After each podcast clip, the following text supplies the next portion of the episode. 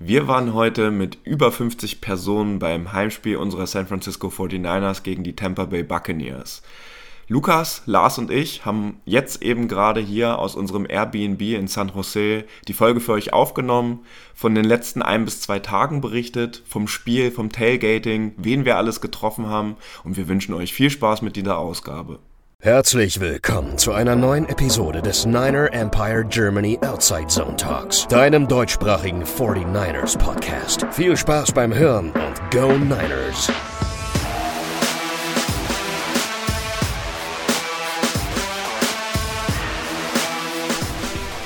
Hallo und herzlich willkommen ähm, zu einer etwas anderen Ausgabe dieses Mal, weil es eine der seltenen Ausgaben ist, wo wir mal vor Ort alle gemeinsam uns in die Augen schauen können, weil Lukas, Lars und ich ähm, gemeinsam mit ganz vielen anderen aus dem Niner Empire Germany gerade hier in der Bay Area verweilen und deswegen wollen wir die Chance natürlich nutzen, dieses Spiel für euch ein bisschen gemeinsam zu reviewen. Wir hatten hier einen sehr, sehr guten Start und da würde ich dich erstmal bitten, Lukas, dass du uns mal kurz mitnimmst, unsere Hörerinnen und Hörer, was wir in den letzten anderthalb bis zwei Tagen bisher schon erlebt haben. Ja, wir sind wie einige andere Freitagabends angekommen, haben dann erstmal einen entspannten ersten Abend gemacht und am Samstag stand für viele, so wie für uns, das Stanford-Spiel an. Wir sind da gegen 11 Uhr, 12 Uhr in einen Sportsbar gegangen in Palo Alto, sind dort ein bisschen durch die Stadt geschlendert, haben erstmal ein bisschen College Football geschaut und dann zum, sind dann zum Stadion, so ein, zwei Stunden vorm Spiel. Und man muss echt sagen, mega Tailgating, viel mehr Cal-Fans, muss man sagen, als Stanford-Fans. Das war echt, echt ein Takeover, so wie wir normalerweise in LA. Und ja, mega rundherum, viel Natur und Tailgating und echt riesig. Also ich muss sagen, Tailgating besser als in der NFL. Und es ist einfach eine Erfahrung, auch wenn Stanford und Cal jetzt keine Top-Mannschaften sind, die man unbedingt machen sollte, also wenn man da ist. Deswegen kann ich das jedem nur empfehlen und das Spiel, ja, war kein Leckerbissen, aber Leute getroffen vom NEG, einen Kollegen vom Nine Empire Austria getroffen, das erste Mal endlich und wir hatten eine gute Zeit und ja, Spiel war nicht gut, aber unterhaltsam war es trotzdem. Tja, und äh, jetzt sitzen wir hier, deswegen mögt bitte auch entschuldigen, wenn vielleicht das ein oder andere Nebengeräusch dabei ist oder das Mikrofon einmal ein Stück gedreht werden soll, damit auch wirklich alle gut ver zu verstehen sind. Und äh, Lars, ähm, was haben wir denn gestern Abend sonst noch so gemacht und wie fandest du vor allen Dingen dann als zweiten Take auch den Start äh, heute in, in das Spiel? Ja, war verrückt auf jeden Fall. Also man merkt es vielleicht auch, ich bin ein bisschen heiser noch vom Spiel, vom ganzen Rumschreien heute. Äh, Ergebnis war ungefähr gleich wie gestern beim College. Also wir haben 27-14 gewonnen. Gestern hat Cal äh, 27-15 gewonnen. Also äh, waren ähnliche Spiele auf jeden Fall. Heute war natürlich noch ein bisschen besser. Ähm, gestern Abend nach dem Spiel äh, war es sehr cool. Wir sind in San Jose noch äh, in der Bar gewesen, haben uns auch mit ein paar Leuten getroffen vom NEG, haben da noch nett was gegessen, was getrunken. Und äh, ja, es kam dann, wie es kommen musste. Äh, wir wurden dann angesprochen und äh, da war dann jemand, äh, der uns gefragt hat, äh, ob wir aus Deutschland seien. Und wir sagten, ja, wir haben uns nichts Besonderes dabei gedacht und wurden dann gefragt, ja, kennt ihr Fred Warners Vater? Und wir waren so, nein, warum? Kommt er irgendwie aus Deutschland oder so?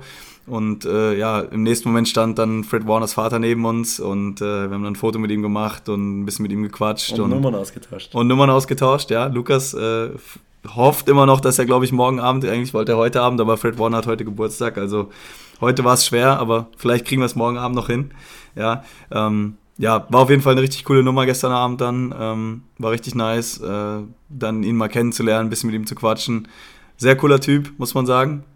Also das hat sich schon richtig gelohnt und äh, ja, Tailgating gestern und heute, ähm, sowohl bei, beim Stanford Game als auch heute bei den 49ers war auf jeden Fall ein wahnsinniges Erlebnis. Bei den 49ers heute waren wir als Gast da bei unserer äh, Mutterorganisation quasi vom Niner Empire, äh, nicht vom Niner Empire Germany, sondern vom normalen Niner Empire Organization. Da merkt und, man die äh, drei bis acht Bier heute noch ein bisschen, ne? Das stimmt, ja, ja. Also genau, ja. Bei, beim Tailgating äh, das kann ich sagen. Also da gab es nicht nur Bier, da gab es äh, Whisky, da gab es alles Tequila. Mögliche an Getränken, die uns da verabreicht wurden. Äh, wir wurden da eingeladen und das war ja. Das war wirklich geil, weil wir wirklich wenig gezahlt haben. Es gab eine Spendenbox, wo wir spenden konnten und wir haben dann alle ein bisschen was reingeworfen, aber fast alles gratis bekommen. Und dann gab es noch Tacos zum Essen die überragend, überragend waren. Für 4 Dollar pro Taco, also unglaublich. Das, wir wollten ja eigentlich um 11 Uhr ins Stadion gehen, also zwei Stunden vorher. Und dann dachten wir uns so, wieso hier weggehen, es ist so gut. Und die Leute einfach mega freundlich. Die haben sich so gefreut und es war einfach ein unfassbares Erlebnis. Ja, und eine schöne Background-Story noch. Wir haben jetzt endlich mal auch ähm, Antonio Arevalo kennengelernt. Das ist derjenige, der das Tailgating auch maßgeblich mit organisiert, rund um die Heimspiele, aber auch um die Auswärtsspiele. Haben den CEO von Goldbar Whisky kennengelernt, der uns noch drei Flaschen in die Hand gedrückt hat, die wir jetzt aber noch vor dem Spiel unterbringen mussten irgendwo. Schade eigentlich, ich hätte gerne noch getrunken heute Abend. Äh, das ist eine Lüge. Ich glaube, heute Abend wäre gar nichts mehr davon reingegangen. Wir wären bei anderen Dingen geblieben. Ähm, wir haben Fake Kyle Shanahan getroffen. Das ist auch mit dem Schreiben, oder sind wir ja auch schon irgendwie seit über einem Jahr in Kontakt und jetzt hat es endlich geklappt. Den werden zumindest Lukas und ich jetzt am Donnerstag auch in Seattle nochmal wieder treffen. Haben wir uns schon verabredet. Und äh, Lars hat es auch gerade angesprochen, wir haben Raj getroffen. Das ist äh, so, wenn man will, der President of the Niner Empire, unserer Mutterorganisation. Und alle haben uns so herzlich empfangen. Ähm, die Niner Empire Germany Schals sind weggegangen wie warme Semmeln. Die Sticker, die wir mitgebracht haben. Und ich glaube, weil ja jetzt zumindest der absolute Großteil von unseren Leuten, die heute hier mit vor Ort waren, und das waren ja jetzt äh, irgendeine Zahl zwischen 15 und 60, ich habe es jetzt gar nicht genau auf dem Schirm, weil auch ein paar Leute noch sich selbst Tickets auch besorgt hatten. Ey, die hatten alle einfach eine richtig geile Zeit und einen richtig guten Tag. Und das hat äh, so viel Spaß gemacht, mir persönlich auch heute dort vor Ort, schon vor dem Spiel, dass man geflasht war. Und ähm, also rundum gelungen einfach. Oder habt ihr jetzt noch was zum Tailgating? Nee, es war wie, wie in einem Film, also es war einfach nur perfekt. Wir wollten eigentlich gar nicht zum, also wir haben uns natürlich aufs Spiel gefreut, aber wir hätten ruhig noch länger, also wir wollten eigentlich länger bleiben noch beim Tailgating und sind dann eigentlich quasi nur eine halbe Stunde vor Spielbeginn rein, weil es einfach so gut war und dann im Stadion war dann der nächste, die nächste Überraschung mit, mit, mit den Getränken, die wir quasi gratis bekommen haben.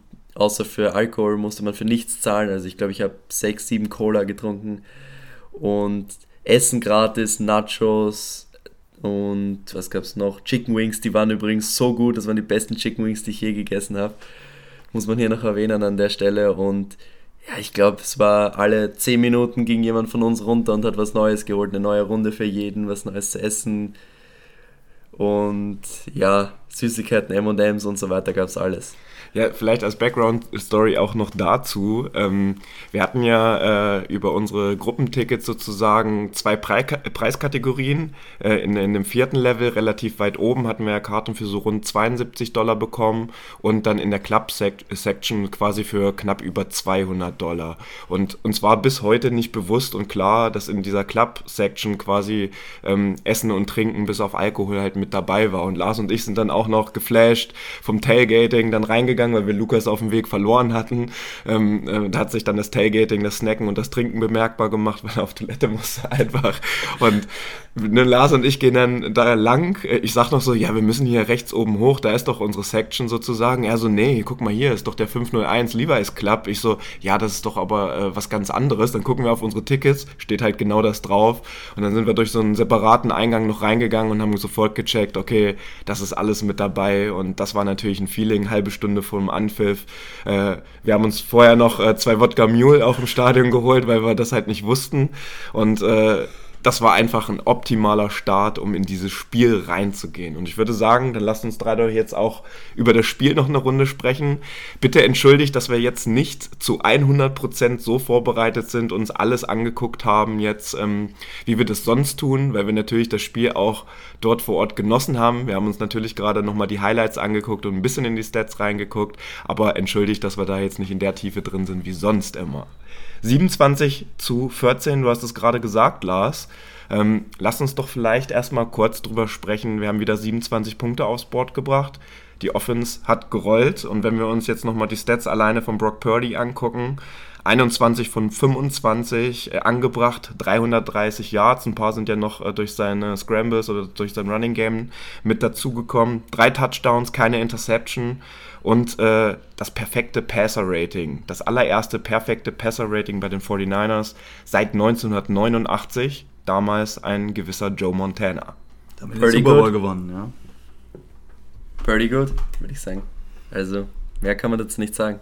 Ja, man muss dazu sagen, Lukas hat dann auch äh, nach einem Play, ich glaube, es war tatsächlich nach dem ersten Touchdown auf Christian McCaffrey, der äh, zum 7-0 dann geführt hat, was auch ein hervorragendes Playdesign war, das haben wir gerade nochmal in den Highlights, äh, war auch sehr lustig. Lukas hat es hervorgehoben schon, bevor das dann in den Highlights nochmal auch äh, selber von den Producern gezeigt wurde, was das für ein hervorragendes Playdesign war, dass quasi die ganzen Receiver auf die linke Seite gezogen worden sind mit den Routen, sodass dann McCaffrey, der erst auch nach links noch äh, in der Motion gelaufen ist, dann auf rechts frei wird, sodass äh, der Linebacker, ich glaube Levante David war es dann. Devin äh, White war es. Devin aber, White war es. Aber ja. es war Main Coverage und deswegen. Genau, ja, der dann, äh, ja, nicht mehr hinter McCaffrey herkam und dann tatsächlich auch der, der Touchdown dann relativ einfach war für Brock Purdy.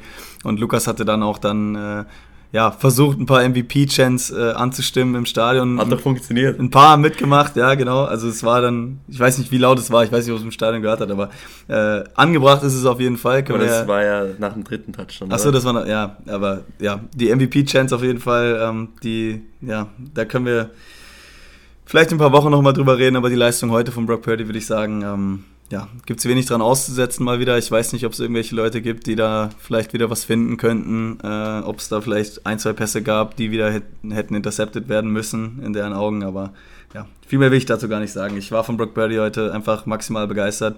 Äh, der Touchdown-Pass auf Brandon Ayuk, ich war heute auch äh, mit meinem Ayuk-Trikot im Stadion es war überragend, was er gespielt hat, auch mit seinem, David, du hast es gerade angesprochen, äh, mit seinem Laufspiel auch dann noch kurz vor, vor Ende des Spiels, wo er dann, ähm, glaube ich, noch selber gegangen ist, den Ball gekiept hat und dann äh, zum First Down gegangen ist, hat auch den längsten Run, glaube ich, des Tages von und den bleibt dann noch inbounds, um die Uhr weiterlaufen Genau, zu lassen. also ja, also, muss man nicht mehr viel zu sagen, glaube ich. Ja, einfach überragend und wir hatten ja vorher die Diskussion, wir haben uns jetzt noch das Sunday Night Game angeschaut, und wir haben diskutiert, warum Brock Purdy eigentlich nicht in der MVP-Diskussion sind und wir konnten uns, uns eigentlich gar nicht erklären. Also genießen wir es einfach den Moment und Brock Purdy soll einfach weiter die Hater haten lassen. Ja, und vielleicht ein Stat zum Abschluss noch. Ähm, er liegt jetzt äh, über die gesamte Saison verteilt bei 9,7 Yards per Attempt. Und da hat er natürlich heute seinen, den Wert nochmal hochgeschraubt. Und übrigens der nächst nähere QB ist gerade mal bei 8,5 äh, Yards per Attempt, also 1,2 Yards mehr, die er pro Versuch äh, auch auf Sport bringt. Und bei dem Touchdown-Pass auf Ayuk waren es, glaube ich, Lars, wenn ich mich nicht täusche, 33 Air Yards und insgesamt 76 Yards Touchdown. Ähm, also eine absolute Bank. Und das war auch so ein bisschen das Play, was wir im Stadion natürlich live vor Ort am allermeisten mitgefeiert haben, weil da sind wirklich alle im Stadion aufgesprungen und äh, war einfach ein unfassbar gutes Big Play. Ja, das war sensationell natürlich. Ne? Also der Ball war halt gefühlt ziemlich lange in der Luft, perfekt die Luft runtergelegt von Brock Purdy. Äh, wahnsinniges Play. Brandon Ayuk macht dann einen hervorragenden Catch, läuft dann noch auch sehr gechillt in die Endzone. Ein bisschen vergleichbar mit Kittle letzte Woche, war schon sehr cool. Und äh, ich habe auch noch einen coolen Stat von Next Gen Stats. Also die Leute, die Brock Purdy immer als Checkdown Merchant oder was auch immer abstempeln. Er hatte heute äh, bei Pässen über 10 Air Yards, hat er 7 von 10 angebracht für 213 Yards und zwei Touchdowns. Ähm, er führt die NFL an in EPA bei Dropback-Pässen, die über 10 Air Yards in der Luft sind. Ja, ich glaube, äh, diesen Stat lassen wir einfach mal so stehen und äh, ja, da erübrigt sich eigentlich jeglicher weiterer Kommentar, ähm, was dann die ganzen äh, Kommentare angeht, von wegen er hätte es so einfach und äh, was auch immer. Ayuk am Ende bei 156 Yards gewesen. Ähm, wir hatten noch den McCaffrey-Touchdown gerade schon angesprochen. Ähm, insgesamt dann der dritte Touchdown äh, natürlich noch George Kittle äh, in der Endzone gefangen. Äh, war natürlich auch gut äh, executed bei dem Play, weil äh, Kittel war ein, stand einfach komplett blank äh, und äh, kommt am Ende auch auf 89 Yards. Das heißt, George Kittle äh, an der Stelle, äh, haben wir jetzt unabgesprochen äh, jetzt mit reingebracht, der spielt ja in den letzten Spielen wieder eine ordentliche Rolle bei den 49ers. Ja, Gott sei Dank. Vor allem das Gute ist ja bei uns, du weißt nie, wer ein gutes Spiel haben wird. Ein Debo Samuel war letzte Woche vor allem im Run-Game mehr aktiv und jetzt diese Woche und Kill war letzte Woche schon. Brandon Ayuk war ein bisschen stiller. Jetzt ist es Brandon Ayuk, der ein geiles Game hat und Kittle wieder ein gutes Game und McCaffrey im Passing Game. Also diese Variabilität in der Offense, die macht es einfach aus und Brock Purdy ist dann einfach der, der es perfekt executed und diese Offense einfach perfektioniert, muss man sagen. Ja, Lukas und ich hatten uns eben auch noch die Pressekonferenz kurz angeguckt von Kyle Shannon und es war eigentlich ein ganz schönes äh, Nugget dazu noch, äh, wie Kyle Shannon dann im Nachhinein über Brock Purdy auch gesprochen hat. Er wurde dann auch dazu gefragt, äh, ob es jetzt wirklich mehr seine Plays sind, sage ich mal, die er callt oder ob es dann auch Brock Purdy ist, der dann, sage ich mal, das dann auch umsetzt letztendlich. Äh, die Frage dann dahin gerichtet, was, sage ich mal, jetzt mehr Ausschlag gibt für den Erfolg, sage ich mal, der Passing Offense. Und Kyle Shannon hat da ganz klar gesagt, ich call die Plays und äh, Brock Purdy sieht eben die Holes in der Defense und letztendlich macht Brock Purdy die Entscheidung und Brock Purdy diese Plays. Und das ist eben genau das, äh, was dann eben auch die 49ers stark macht. Und da haben wir jetzt auch schon so oft drüber geredet, äh, dass er eben der Quarterback ist, der diese Offense dann auch noch einfach auf eine Art und Weise umsetzt, ja, was die 49ers dann einfach eben dann noch ein Stück besser macht vielleicht als das, was andere Quarterbacks gemacht haben jetzt in den letzten Jahren. Und heute war das einfach wieder ein perfektes Beispiel. Da waren genug Plays dabei, wo ähm, man gesehen hat einfach, dass diese Decisiveness von ihm, dass es das einfach dieses Spiel von den 49ers perfektioniert irgendwo. Und ihr hattet George Kittle gerade angesprochen, äh, heute neun Tages, acht Catches. Ähm, die Playmaker, wie er die in Szene setzt, dass er eben immer weiß, okay, jetzt ist McCaffrey gedoppelt, dann weiß ich, ich habe Kittle frei oder äh, Brandon Ayuk dann One-on-One. -on -one. Er sieht diese Plays eben, er setzt sie um und heute war wieder einfach ein fantastisches Spiel von ihm, ja. Und ich weiß nicht, wie es euch geht, aber man merkt so richtig im Stadion, wenn, es ist ein anderes Gefühl. Also du merkst, Brock hat einfach komplette Kontrolle über diese Offense. Und er ist so ruhig in allem, was er macht. Und ich weiß nicht, ob es nur mir so vorkam, aber man merkt einfach, dass der Typ ist einfach der Leader dieser Offense und der weiß, was er macht in jeder Situation, egal was die Defense ihm entgegenwirft. So, und im Endeffekt hat er jetzt in den letzten zwei Spielen genau das gemacht, was wir hier auch äh, in den letzten Folgen thematisiert haben. Er hat die Fehler abgestellt, er hat auch vorher geballt, also er hatte ein richtig schlechtes Spiel natürlich mit dabei, aber danach äh, lief die Offense ja, nur dass die Fehlerquote halt einfach zu hoch war. Die hat er jetzt abgestellt und da freuen wir uns natürlich jetzt auf die kommenden Wochen. Ähm, witzige Randanekdote noch, bevor wir auf die Defense kommen. Äh, wir haben noch mit ungefähr 20 äh, Leuten das Ende des Seahawks-Games äh, in im SoFi Stadium bei den LA Rams an den, Stad oder an den Stadionmonitoren verfolgt, also im Innenraum dieses Club-Levels. Und äh, da war der Jubel auch natürlich sehr groß nach dem verschossenen Field Goal. Und ähm, da hoffen wir natürlich, äh, Lukas, in deine Richtung vor allen Dingen, dass Brock Purdy dann in der, in der kommenden Woche, jetzt am Donnerstag natürlich dort auch so ballen wird und dass wir verdammt nochmal den Sieg in Seattle jetzt holen. Ja, auf jeden Fall. Aber meine Empfehlung auf jeden Fall werden das Video auf Twitter, ich glaube auch auf Instagram in der Story. Schaut es euch mit Ton an und schaut es bis zum Ende und hört einfach drauf, was wir da ein bisschen reinrufen. Das waren ein paar schöne Worte in Richtung Seattle. Auf jeden Fall nicht von mir. Also äh, ich glaube, es war irgendwer anders, der das gerufen hat. Ich glaube, es war der Sicherheitstyp, mit dem ich gesprochen habe. Äh, etwas älterer Mann, äh, sehr freundlicher Typ, hatte uns noch angesprochen, hatte gesehen, dass wir aus Deutschland kommen und meinte, er hätte selber auch in Deutschland gelebt, damals in Ramstein. Rammstein, was auch immer. Ähm, ich, ich, hatte nur Kaiserslautern gesagt, er wusste auf jeden Fall, äh, wo es schon ein bisschen länger hier in den USA, ne? Genau, ja, klar. Nein, nein. Und er meinte auch, es gibt äh, zwei Sachen, für die er routet am Wochenende. Und das ist äh, einmal für die 49ers und das andere ist eben gegen die Seattle Seahawks. Deswegen äh, gefiel uns sehr, was er dann erzählt hatte. Und äh, ja, er hat sich dann auch mit uns gefreut, als das Field Goal dann daneben ging, auf jeden Fall. So, dann lasst uns doch nochmal auf unsere Defense schauen. Ähm, ich würde es gern wahrscheinlich äh, dem, dem Ablauf nach so machen, dass wir erstmal mit dem Schlechten starten. Ähm, die 49ers sind sehr wahrscheinlich nun nach äh, elf Wochen doch vom größeren Verletzungspech geplagt. Ähm, das, was uns jetzt ausgezeichnet hat, äh, zumindest, dass die großen Verletzungen in dieser Saison bisher ausgeblieben sind, ähm, ist diesen Spieltag anders gelaufen. Äh, Talanoa Hufanga hat einen äh, ohne Fremdeinwirkungen und Kontakt äh, einfach äh, sich das Knie verdreht. Kai Shanahan hat auf der PK jetzt nach dem Spiel auch schon erwähnt, dass es äh, most likely, also sehr wahrscheinlich, äh, ein Kreuzbandriss bei ihm sein wird. Das ist klar, dass er dann nicht zu den Playoffs zurückkehren wird, dass es ein Season-Out für Hufanga ist. Ähm, ich glaube, wir brauchen jetzt auch nicht in epischer Breite darüber diskutieren, ähm, dass äh, Hufanga äh, ein wichtiger Spieler ist, letztes Jahr All-Pro gewesen, dieses Jahr vielleicht nicht ganz auf dem Level wie letztes Jahr. Die Big Plays ähm, sind äh, auch ein Stück weit zurückgegangen, aber ist natürlich ein herber Loss. Ja, auf jeden Fall. Ich meine, jeder Starter, der dir rausfällt, ist nicht umsonst ein Starter und der ist eingespielt mit Sean Gibson, der ist eingespielt in dieser Defense, was Checks und so weiter angeht, mit Kommunikation. Und es ist einfach ein Spieler, der Erfahrung hat. Und jetzt kommt halt ein Spieler rein wie Jair Brown, der auf jeden Fall talentiert ist, heute wirklich gute Plays gehabt hat.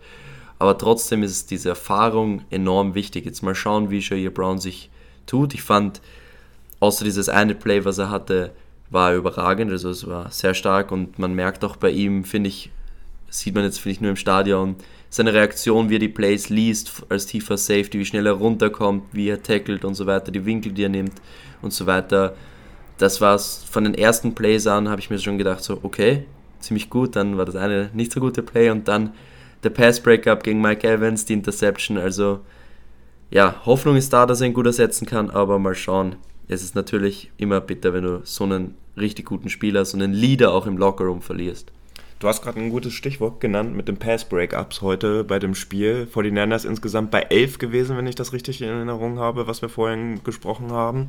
Ähm, Fred Warner auch eine große Rolle wieder eingenommen als Defensive Leader. Also hat er sich. An seinem Geburtstag an seinem Geburtstag, einen Tag nachdem wir seinen Vater kennengelernt haben. Ja. Ähm, Die wir morgen essen gehen vielleicht. so, aber ich fand äh, gerade bei den Plays, die äh, über 20 Yards gingen, äh, sah unsere Secondary generell auch sehr, sehr gut aus und hatte ich ein, ein sicheres Gefühl, außer vielleicht so im letzten äh, Quarter, als dann doch noch äh, in der, naja, nicht Garbage Time, aber als Baker Mayfield ja doch nochmal auch ein bisschen gezeigt hat, dass der Junge auch ein bisschen äh, Football spielen kann und vor allen Dingen auch einen echt starken Arm hat. Ja, es hat dann ein bisschen genervt, diese kurzen Pässe, immer wieder vier, fünf Yards einfach so ganz easy abgegeben. Das war ein bisschen komisch, vor allem von einem Drive auf den anderen und war ein bisschen genervt, weil es einfach so easy aussah, aber dann im entscheidenden Moment in der Red Zone bend, bend but don't break, damit ich es rausbekomme. Also kein tiefes Play zulassen, kein Big Play zulassen und dann in der Red Zone zuschnappen, Turnover und Downs, Interception, die letzten zwei Drives, also alles richtig gemacht, würde ich sagen. Ja, ich wollte auch noch sagen, also David hat es ja gerade angesprochen, auf jeden Fall die Pass-Breakups. Äh, gefühlt ja, hatten die 49ers heute auch mehrere Interceptions, äh, deswegen da waren, glaube ich, einige Plays dabei. Das ging schon im ersten Quarter los. Ähm, Drake Greenlaw, dann genau, Greenlaw. Gibson. War eigentlich sogar der erste Pass im, im Spiel, ne? Der ja. war ja auch schon sehr knapp. Ja, ja, also da waren einige Plays dabei, auch das letzte Play, äh, was dann sogar eigentlich ganz gut war, dass Javarius Ward die Deception nicht fängt für die Field Position, war im Endeffekt auch egal, aber ähm, den hat er auch versucht zu fangen, hat es nicht hingekriegt. Also äh, ich glaube, die 49ers hätten heute wirklich vier oder fünf Mal äh, Baker Mayfield intercepten können. Ähm, Haben es dann äh, letztendlich nicht so oft geschafft, aber ist dann letztendlich auch egal gewesen. Von daher brauchen wir uns ja nicht beschweren. Äh, was aber ein gutes Zeichen ist, ist einfach, dass diese Defense vor allem auch heute all over the place war. Man hatte immer das Gefühl, ähm, dass die Defense jetzt nicht irgendwie hinterherläuft oder nicht keine Antworten hat auf das, was die Buccaneers zeigen, sondern es war schon so, auch in den letzten Drives, wo dann auch ein paar Yards abgegeben worden sind, äh, dass man das Gefühl hatte, die wissen, was kommt, die wissen, worauf sie sich einstellen müssen äh, und eben dann die Yards zugelassen, ja, aber dann als es dann eng wurde und äh, der Raum, sage ich mal, für die, für die Buccaneers nicht mehr so da war, ähm, wurde auch der Raum dicht gemacht und dementsprechend auch nicht mehr viel zugelassen. Und äh, von daher, äh, ich hatte immer das Gefühl, man war früh am Tackle, man war die Catches, die die, die, die Buccaneers gemacht haben, auch für die First Downs, die waren immer umkämpft. Ja, das ist genau diese Defense, die wir uns ja erwartet hatten, was ja in den anderen Spielen jetzt vor allem gegen die Bengals und auch davor, äh, wo wir das Gefühl hatten, dass dieser letzte Drive irgendwie fehlt, sage ich mal, was, äh, sage ich mal, äh, ja, die Einstellung angeht, ja, das Play zu machen. Es waren immer drei, vier Leute beim Tackle. Es war auch bei den Catches war es so, äh, dass, dass die Defender nah dran waren und dass es keine einfachen Catches waren auch einfach. Ne? Mike Evans und Chris Godwin, das sind auch sehr gute Receiver einfach. Ja, da kannst du halt auch mal einen First Down zulassen für 10 Yards oder so. Äh, aber es war nie so, dass die wide open waren, sondern es war schon wirklich so, dass es Contested Catches waren, die wirklich dann auch hart umkämpft waren. Äh, und wenn du so halt den Ball bewegen musst, ja, gegen so eine Defense, äh, ist das immer ein gutes Zeichen, dass du einfach weißt, okay, ja, es ist schwierig, ja, irgendwie Punkte zu machen sowieso, aber dann auch irgendwie erstmal Fortschritt zu kriegen. Und dementsprechend war das heute schon auch eine sehr gute Leistung. Vor allem, weil die 49ers ja im letzten Viertel, ich weiß nicht, äh, Lukas, wie, wie du das gesehen hast, ähm, ja schon ein bisschen dann auch mal wieder Probleme hatten, irgendwo dieses Game dann auch komplett, sage ich mal, over the top zu bringen. Wir waren dann ja, glaube ich, zwei Scores vor mit, mit 13 Punkten. Ähm, aber ja, hätte die Offense da, glaube ich, noch einmal gescored, wäre es hätten wir Ruhe gehabt, aber so war es eben so, dass die Defense dann noch zwei, dreimal eben ja, absteppen musste und das auch gemacht hat. Ja, auf jeden Fall, aber dafür haben wir auch die Defense, wo wir genug Geld reinstecken und die Offense hat, finde ich, genug geliefert. Mit 27 Punkten kann man da eigentlich wenig gegen sagen und ja, am Schluss ging es dann manchmal zu einfach, aber im Endeffekt ist es ja auf dem Papier ein ungefährdeter Sieg, aber es war trotzdem unnötig spannend, fand ich. Ja, und dann gab es auch noch in unseren Reihen einen Glückspilz. Äh, das ist ja irgendwie schon, äh, wenn Leute von uns im Levi's Stadium oder bei Spielen ähm, rund um die 49ers vor Ort sind, dass wir es irgendwie immer wieder schaffen, uns irgendwo reinzusneaken. Und so war Miron von Cover äh, 49 ähm, heute auch vor dem Spiel zumindest, äh, auch an der Sideline, konnte ein paar coole äh, Fotos äh, machen, konnte sich das Ganze ein bisschen genauer angucken und äh, er hatte ein Bild von ähm, Clelin Farrell und äh, Eric Armstead äh, sehr nah sozusagen in der Endzone auch gepostet auf seiner Seite. Magst du vielleicht, Lukas, uns noch mal ganz kurz mitnehmen? Wie fandest du heute unsere Leistung der D-Line vor allen Dingen? Ich muss ja sagen, ich bin ja jemand, der viel mehr in die Secondary schaut und auch das war mein Fokuspunkt heute, deswegen weniger auf die D-Line geschaut, aber ich fand trotzdem, dass die Bugs oft einfach der D-Line den Zahn gezogen haben mit Misdirection, mit Reverses, mit den, dass die Pocket immer wieder bewegt wurde und so weiter, einfach um den Pass Rush einfach aufzuhalten. Und da, das hat man in den letzten Spielen, fand ich, nicht gesehen. Und das war einfach die Auswirkung, dass zum Beispiel ein Chase Young jetzt da ist, dass die D-Line im letzten Spiel richtig stark war. Das war das Adjustment vom Offensive Coordinator der Bucks und das war ein gutes Adjustment. Und dementsprechend war dann auch der Druck nicht so da aber trotzdem im Endeffekt in den entscheidenden Situationen war immer wieder Druck da. Nick Bosa hat den Tackle immer wieder in Richtung, also in Baker Mayfield reingeschoben und so weiter.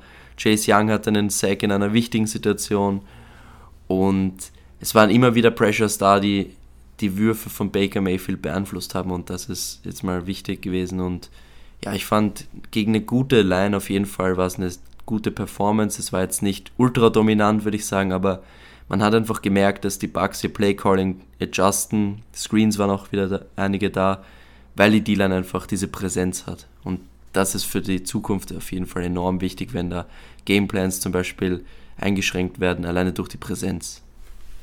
Ja, und du hast ja auch gerade angesprochen, ne? Also die O-Line der Bucks äh, mit Tristan Wirfs äh, als äh, einen also, der besten Left Tackle in der Liga neben Trent Williams. Da hatte Chase Young dann, äh, wenn er auf ihn auf rechts gestellt war, ja auch immer ordentlich was zu tun und war halt auch. Hat auch einen Sack gegen ihn gemacht, also.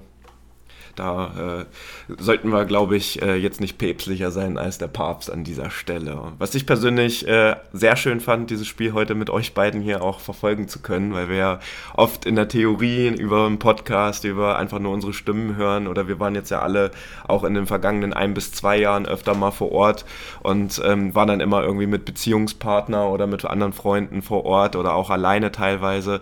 Und das ist dann schon nochmal ein anderes Feeling, auch für, für mich persönlich gewesen. Dann nicht nur nur mit euch, sondern sind ja auch noch ein paar andere bei unserer Crew jetzt hier mit dabei.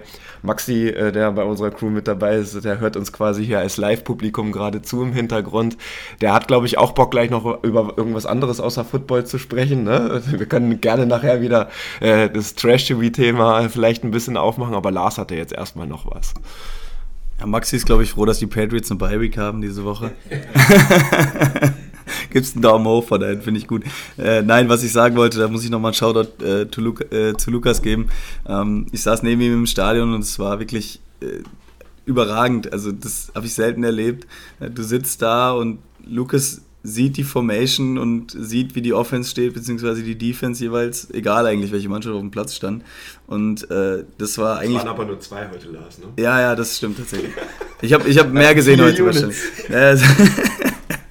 Nein, aber es war wirklich unglaublich äh, zu sehen, was für ein Knowledge er hat über, sage ich mal, beide, ja, so, also, beziehungsweise dann die vier, ja, ihr sagt's, wie es ist, ja. Also beide Offenses und beide Defenses. Und äh, ich glaube, es war krasser als äh, das, was ich jemals von Tony Romo gehört habe. Ähm, er hat wirklich das Play gesehen vorher und es waren so viele Plays dabei, wo er vorher gesagt hat, Ayuk one on one, gib ihm tief oder äh, Kevin Givens und Javon Kinlaw sind gerade in der D-Line, die machen jetzt einen Inside-Run und bei Dritter und Drei haben die Buccaneers dann, glaube ich, einen 4 Yards First Down Run gemacht. Also äh, das war eigentlich quasi so, als wenn man neben einem lebenden Spoiler sitzt. Äh, ich glaube, die Jungs aus dem NRW-Chat, da kannten es heute, weil ich dann auch mit den Videos ein bisschen früh dran war äh, und im Game Pass dann äh, das Ganze erst zwei Minuten später kam. Äh, aber das war auf jeden Fall ein Erlebnis heute, weil ähm, ja, man konnte sich ehrlich darauf verlassen, was Lukas heute gesagt hat. Äh, das ist dann auch zu, ja, eigentlich 99% der Fälle eingetroffen heute. Danke, Lars, sehr nette Worte von dir. Filmstudy, Baby. Ja, let's es go. ist nur die Frage, ob wir ihn jetzt äh, Toni Pesendorfer oder Lukas Romo nennen in Zukunft. Das werden wir uns äh, vielleicht über Nacht oder jetzt in der Woche noch überlegen, so ein bisschen. Um das Thema vielleicht noch abzuschließen oder das Spiel abzurunden.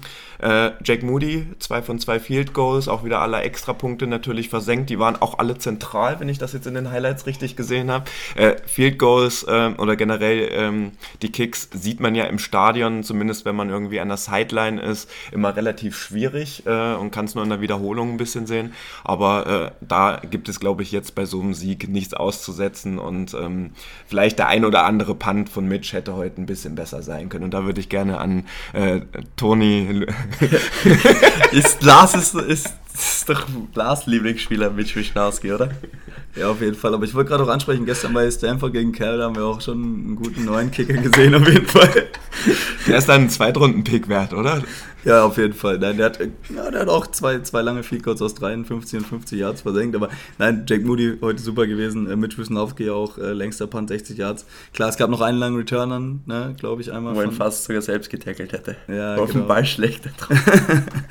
ja, aber äh, ja, wir wollen jetzt hier nicht äh, das Haar in der Suppe suchen. Also das war schon insgesamt von den 49ers heute eine sehr runde Teamleistung. Haben den äh, Spread gecovert, äh, den Sieg geholt, der sehr wichtig war. Ich habe es, glaube ich, eben auch schon eben einmal angesprochen. Ähm, für mich mit dieser Reise, dieses Spiel, äh, da gab es eigentlich keine andere Option, als dass die 49ers das gewinnen. Die haben es dann am Ende gefühlt unnötig spannend gemacht. Äh, vom Ergebnis her war es das dann ja eigentlich auch gar nicht mehr mit den zwei Scores, die man geführt hat. Und dementsprechend, ja, on to Seattle. Ich hoffe, ich fliege leider schon am Dienstag wieder zurück, aber äh, die Jungs sind ja da und äh, ich denke, äh, die Karten stehen ganz gut. Ne? Wir waren ja live dabei, als die Seahawks heute dann auch noch verloren haben. Deswegen, ähm, ja, sieht gut aus für uns. Bevor ich noch mit einem sehr exklusiven Stat hier gleich reinhaue, habt ihr noch irgendwas zum Spiel? Ich würde einfach nur generell zu dieser Reise noch was sagen und zwar, wenn ihr die Chance habt, wir werden sicher nächstes Jahr wieder sowas auf die Beine stellen.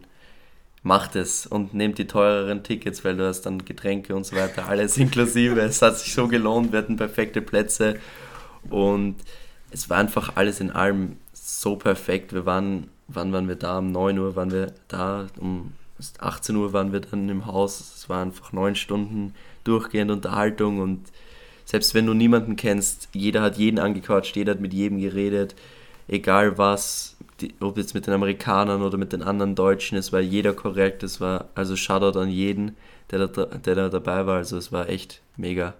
Leiwand, würde ich in Österreich mal sagen. Sonnenbrand im November, glaube ich, äh, ist auch was, was man mal gemacht haben muss. Ich war heute Morgen, habe ich mich schön eingeschmiert, auch mit Sonnencreme.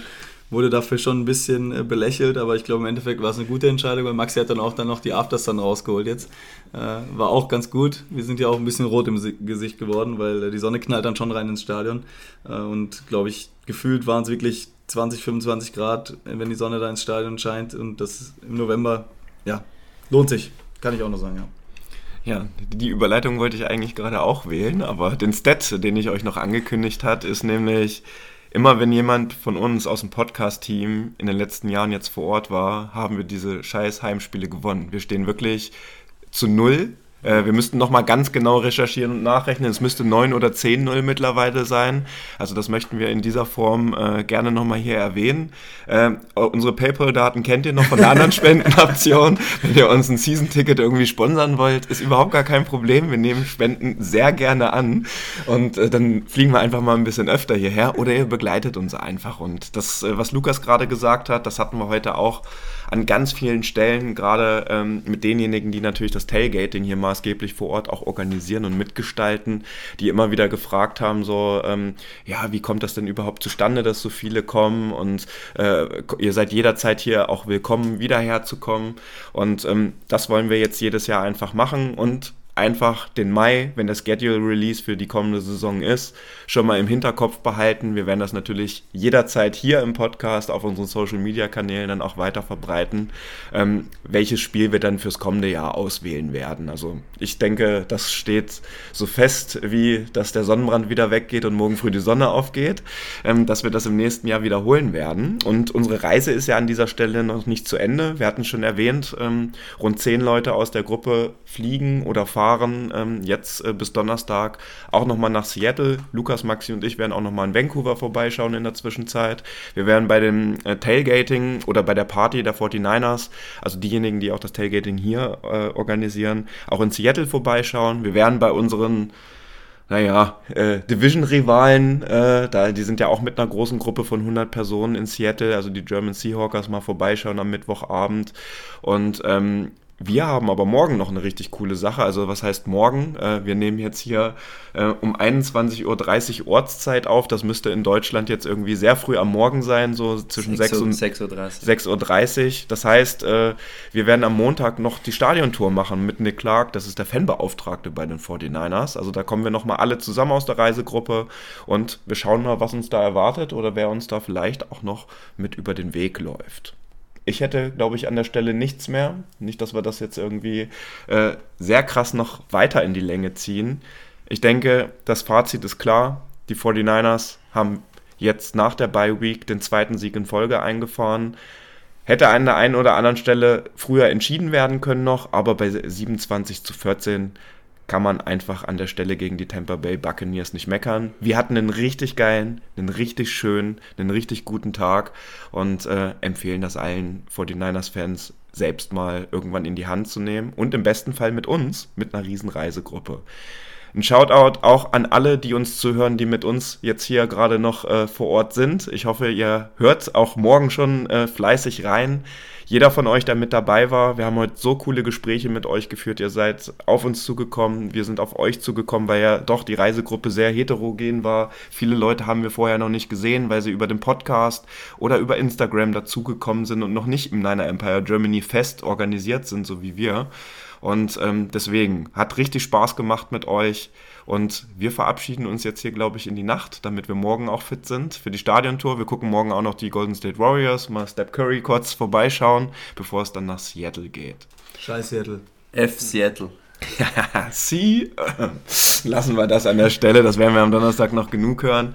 Ich will es jetzt gar nicht weiter in die Länge ziehen. Ähm, es wird das andere Team von uns wird die Preview für das Spiel jetzt natürlich relativ zeitnah auch nach der Review hochladen, weil wir Thursday Night haben. Sprich, Donnerstag, Ortszeit in Deutschland, 2.05 Uhr, 2.25 Uhr, wann ist es? Ich glaube 2.15 Uhr oder so. Das wird unser anderes Podcast-Team in der Preview euch nochmal genau sagen. In diesem Sinne, wir wünschen euch einen angenehmen weiteren Tagesverlauf. Go Niners! Das war der Niner Empire Germany Outside Zone Talk. Streamt und abonniert uns auf allen gängigen Kanälen unter ad 49 ersempire GER.